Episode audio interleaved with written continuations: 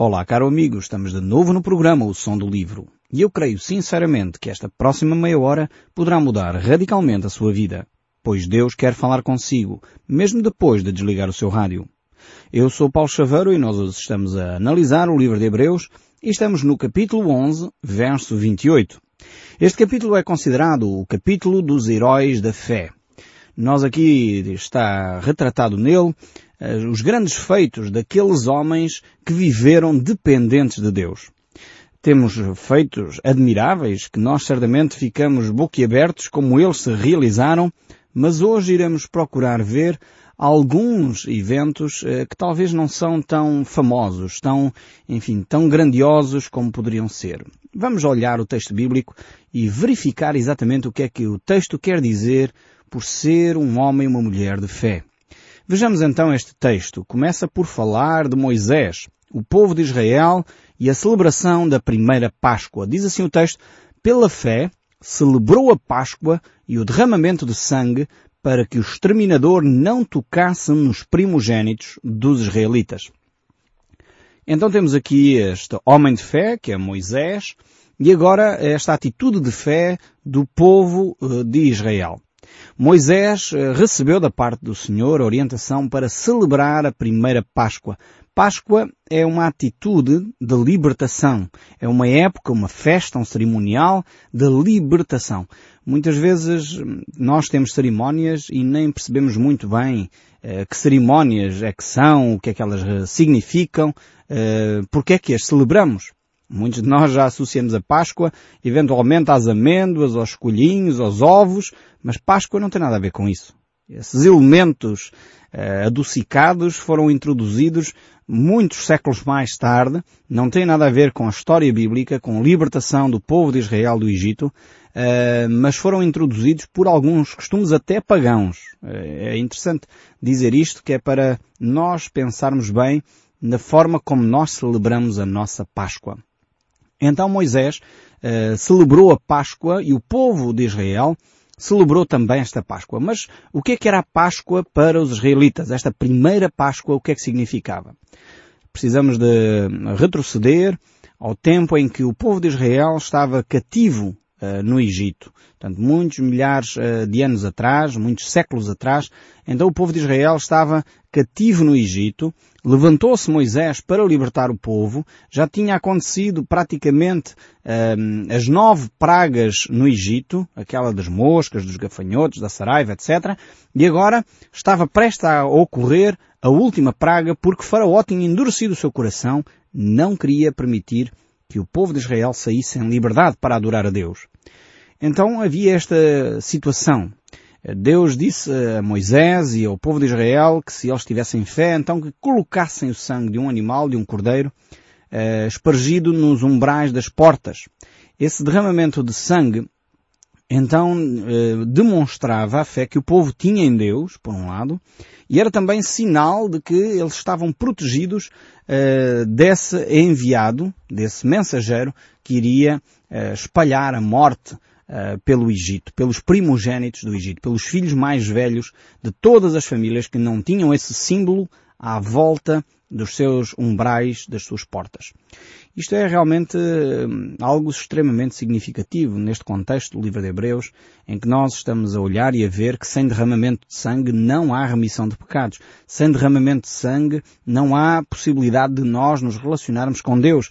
E agora aqui o autor vai buscar este exemplo básico da fé cristã, que é de facto a libertação do povo de Israel uh, do Egito, porque foi necessário uh, matar um cordeiro inocente, uh, colocar o seu sangue em torno das portas, dos umbrais das portas, era visível no exterior, portanto na rua, as pessoas passavam e viam quem era verdadeiramente um homem ou uma mulher de fé, ao ponto de colocar esse símbolo nas suas portas, e também esse anjo que iria ceifar as vidas dos primogênitos também poderia passar por essas casas sem causar dano algum.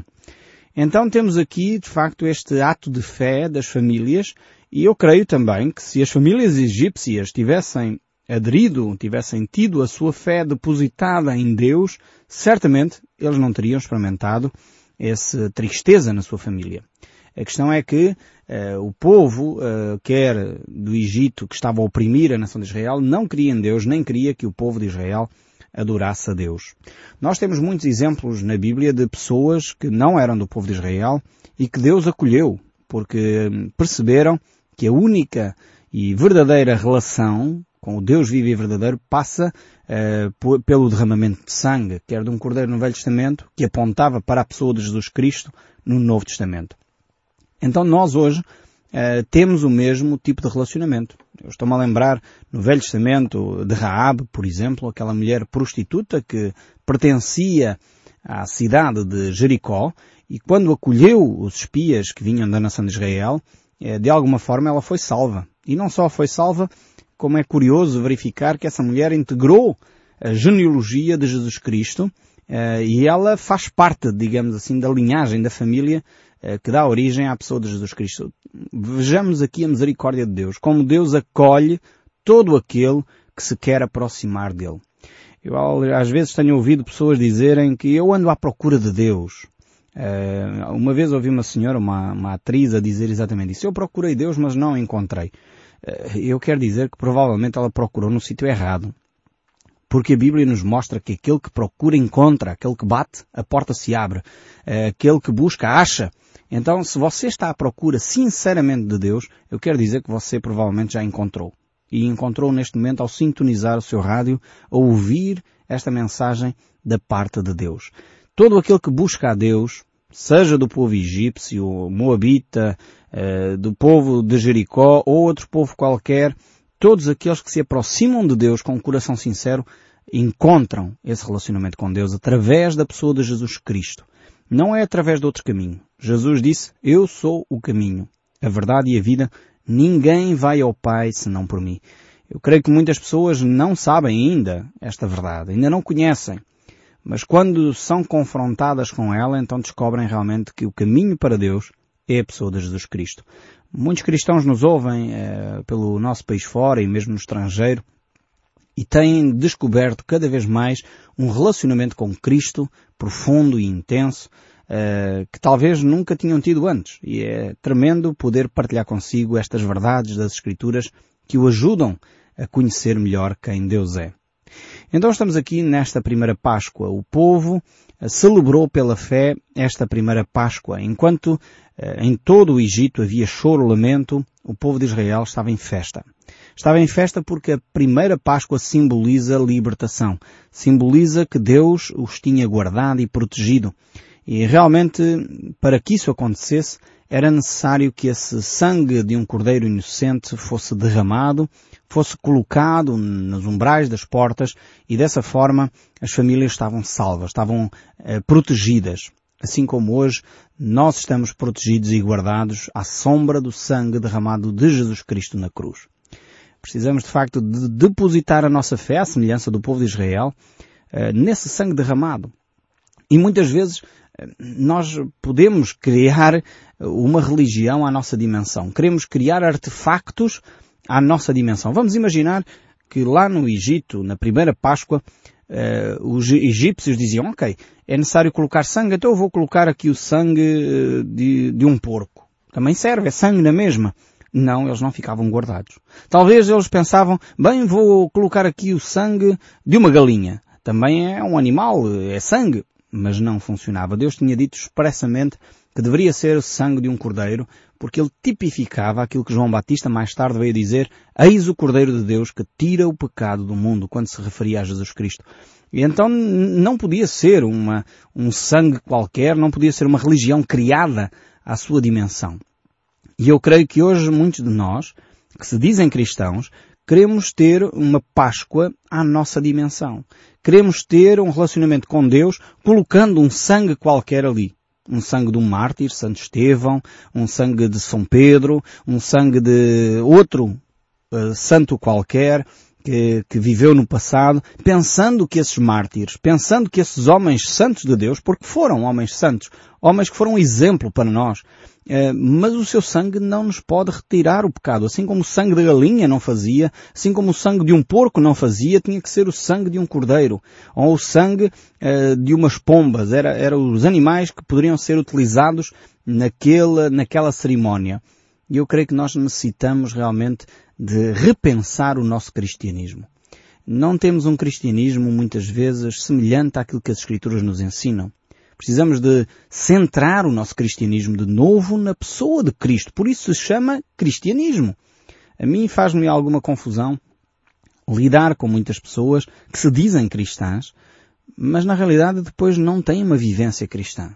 Dizem, ah, eu temo a Deus, eu falo com Deus, mas eu não me relaciono com ninguém que tenha esse tipo de relacionamento. A Bíblia diz que nós temos que estar envolvidos numa, numa confissão, num grupo religioso, num corpo, usa a Bíblia esta expressão, eu gosto mais desta imagem até do corpo. Temos que ter outras pessoas com quem nos relacionamos, porque é assim que o nosso caráter é limado, que nós crescemos à imagem e semelhança de Cristo.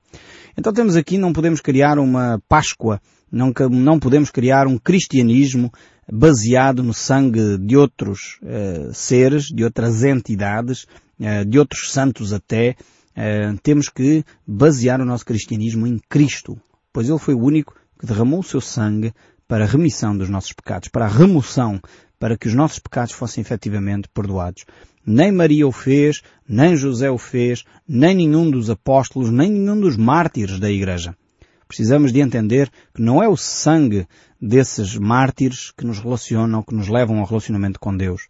E eu creio que aqui muitos de nós estamos em falta.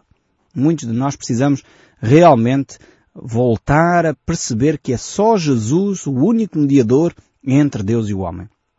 Eu conheci uma senhora muito devota, uma senhora que eu creio de fé, realmente. E ela dizia, pois mas eu, eu tenho o hábito de, de, pedir a Maria, porque ela é mãe de Jesus, ela conhece o coração de uma mãe, e ela vai pedir a Jesus para interceder por mim. Eu quero dizer, com toda a humildade e franqueza, eu disse o mesmo a essa senhora, eu amava muito essa senhora, era como se fosse uma segunda mãe para mim, e eu dizia a essa senhora, mas sabe, foi Jesus o único que morreu por si. Maria não pode interceder. A Bíblia não diz isso em lado nenhum. E nós temos que ficar por aquilo que a Bíblia diz. Se nós dizemos que somos cristãos, se você diz que é cristã, se você uh, assume o seu cristianismo, tem que entender aquilo que as Escrituras dizem. E aliás, Maria, nas bodas de Canaã, disse aos servos, uh, quando estavam, não sei se lembra desse episódio das bodas de Canaã, onde Jesus transforma a água em vinho, ela, Maria diz aos servos, fazei tudo o que ele vos disser. É tremenda estas palavras de Maria. Aqui sim, eu creio que temos que seguir, eh, de facto, Maria, obedecer a tudo o que Jesus nos ensina. Tremendo este ensino das Escrituras. Mas vamos voltar aqui a este texto, reler de novo este texto, porque foi pela fé que se celebrou a primeira Páscoa. E celebrou-se a Páscoa e o derramamento de sangue para que o exterminador não tocasse nos primogênitos de Israel. A fé então está depositada neste ato, neste ato de remissão da pessoa de Jesus Cristo que nos conduz à salvação. E a minha pergunta para si é, você realmente já depositou a sua fé única e exclusivamente nesse ato de Jesus Cristo na cruz? Ou realmente você está à procura de outros uh, meios para se relacionar com Deus? Ainda esta semana estava a ler uma revista que eu costumo receber, uma revista de um dos movimentos católicos e, e realmente a fundadora uh, estava a promover ou vai promover aqui na, na Europa um, um, encontro onde a cruz e Cristo crucificado e abandonado é o centro e o foco das suas atenções. Eu fico extremamente alegre por ver este retorno à cruz, este retorno à pessoa de Jesus Cristo, porque cristianismo sem Cristo não é cristianismo. Muitas vezes a gente vê eh, grupos religiosos que falam de tudo menos de Cristo, mas depois afirmam-se cristãos. Falam de uma série de coisas, de eventos sociais, de situações cotidianas, mas não falam da pessoa de Jesus Cristo. Jesus é o centro do cristianismo. Por isso mesmo nós temos que regressar à cruz de Cristo, temos que regressar a Cristo e ao nosso relacionamento com Deus através dele. Então é pela fé que nós percebemos que o sangue de Jesus é vital para o nosso crescer, para o nosso caminhar. O verso 29 aqui do capítulo 11 ainda diz, pela fé atravessaram o mar vermelho como por terra seca, tentando os egípcios foram tragados de todo. Então temos aqui a travessia do mar vermelho. Foi provavelmente um dos maiores acontecimentos da história na libertação do povo do Egito. Realmente precisamos de tentar entrar um pouco neste episódio. Eu sou de uma zona de, de mar. A minha origem é da zona de Cascais, sempre gostei imenso de estar a meditar, a orar, ter o meu tempo devocional de leitura da Bíblia junto ao mar. Para mim é, é uma coisa tremenda. Revigora-me a alma, inspira-me ver o poder do mar, essencialmente quando é a altura do inverno, aquele mar encapulado, o mar forte. E agora eu imagino este episódio. Estar em frente a um mar e quando Moisés pisa a água, aquele mar se divide em dois. É, realmente deve ser uma experiência tremenda. Não sei se você mora perto de uma zona marítima. É, talvez sugiro que vá até à praia depois de ouvir o programa, se for ainda horas, é, ou no dia a seguir ou esta semana, e olhe para a imensidão do mar. E imagine esse fenómeno que Moisés e o povo de Israel viveram. No entanto, eu quero dizer que, apesar de eles terem atravessado o Mar Vermelho pela fé, e atravessaram-no em terra seca, o mar foi dividido em dois, eh, Imagina aquelas muralhas de água imensas, abertas ali, o povo a atravessar por ali, por terra seca, certamente boquiabertos, ao ver esta situação. Mas o povo do Egito, o exército que vinha, eh, não teve a mesma sorte. Eles não eram homens nem mulheres de fé, e eles vinham com uma atitude para chacinar o povo uh, de Israel. Seria um massacre tremendo, porque o povo de Israel não era um povo guerreiro, era um povo de escravos, era um povo sem armas, uh, e seria certamente um, genocídio terrível este que iria acontecer. E Deus, mais uma vez, protege a nação de Israel e uh, derrota este exército sem que o povo de Israel tivesse movido um único dedo para o fazer. E porquê? Porque eles agiram em fé. Agora o curioso é que neste povo todo que atravessou o Mar Vermelho, nem todos tinham fé. Tanto que nós vemos que ao chegar ao outro lado uh, do Mar Vermelho, logo pouco tempo depois, alguns do povo se levantaram e fizeram um bezerro de ouro e o adoraram. É, é tremendo. Às vezes as pessoas passam pelos milagres, vislumbram os milagres, veem os milagres acontecer na vida dos outros, mas isso não produziu fé naquela pessoa porque ela não interiorizou a relação com Deus. Ela não percebeu o que estava a acontecer efetivamente. Presenciaram um milagre, viveram um milagre, foram pessoas que testemunharam na primeira pessoa, mas no entanto isso não produziu fé no coração de alguns. E eu quero dizer que muitas vezes a eh, fé de uns beneficia outros, mas isso não quer dizer necessariamente que esses outros irão adquirir a fé, mesmo ao verem grandes milagres ocorrerem na vida dessas pessoas. E aqui temos uma grande lição para nós.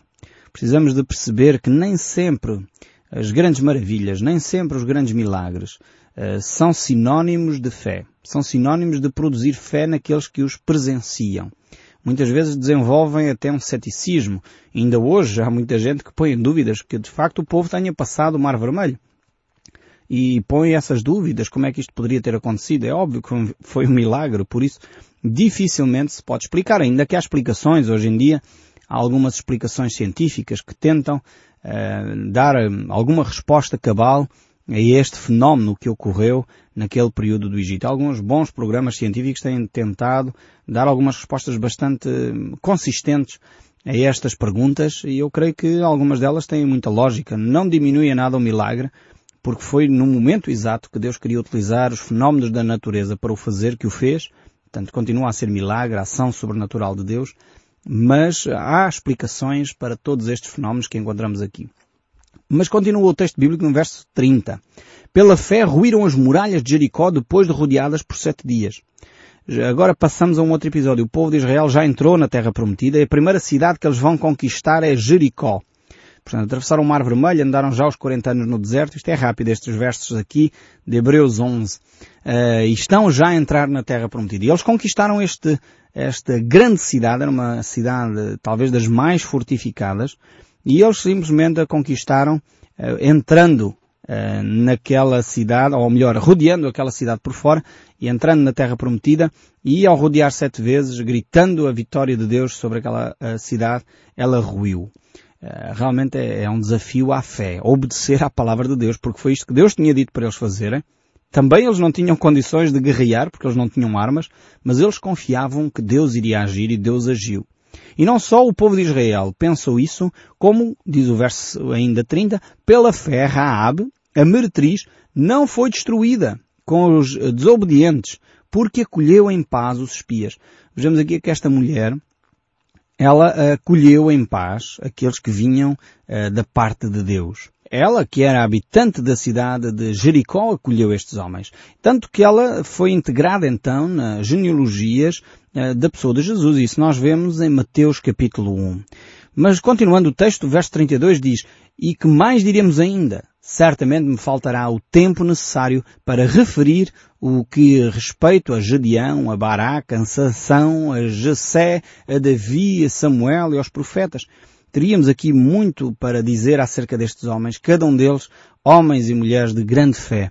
O verso 33 ainda diz, os quais, por meio da fé, e agora vamos ver os feitos deles, subjugaram reinos, uh, praticaram justiça, obtiveram promessas, fecharam a boca de leões e extinguiram a violência do fogo, escaparam ao fio da espada, da fraqueza tiraram força, fizeram-se poderosos em guerra, puseram em fuga exércitos de estrangeiros. Então há aqui coisas tremendas, coisas que nós ficaríamos boquiabertos ao presenciar e ao viver. Muitos guerreiros, muitos homens da história eh, gostariam, talvez com menos esforço, menos empenho, uh, ter feito uh, ou ter estado presente nos feitos que estes homens realizaram. No entanto, é possível, pela força humana, fazer algumas destas coisas. E nós podemos conhecer Alexandre o Grande, César, Napoleão, que fizeram grandes impérios, sem, creio eu, a maioria deles conhecer quem Deus era. Foi feito pela força das armas, foi feito pela teimosia, foi feito por orgulho. Nós sabemos que há grandes feitos, mas aqui a grande diferença é que estes homens, sem nada, sem recursos, sem condições, conquistaram grandes coisas. E nós poderíamos pensar, bem, a fé limita-se a isto. Gedeão, por exemplo, com um exército de 300, combateu 120 mil e ganhou esta batalha. E teríamos vários casos de ressurreições. Mulheres receberam uh, pela ressurreição os seus mortos e muitos outros feitos. A pergunta é, eh, será que a fé se limita somente a isto? Isso é o que nós vamos ver eh, exatamente no próximo programa. Nós iremos continuar a analisar estes aspectos da fé e verificar que a fé não se limita só às grandes vitórias, mas é possível, humanamente falando, ver situações difíceis e mesmo assim ser um ato de fé profundo e de intimidade com Deus. Mas isso nós veremos no próximo programa. Deus o abençoe ricamente e até lá não deixe de ouvir o som deste livro.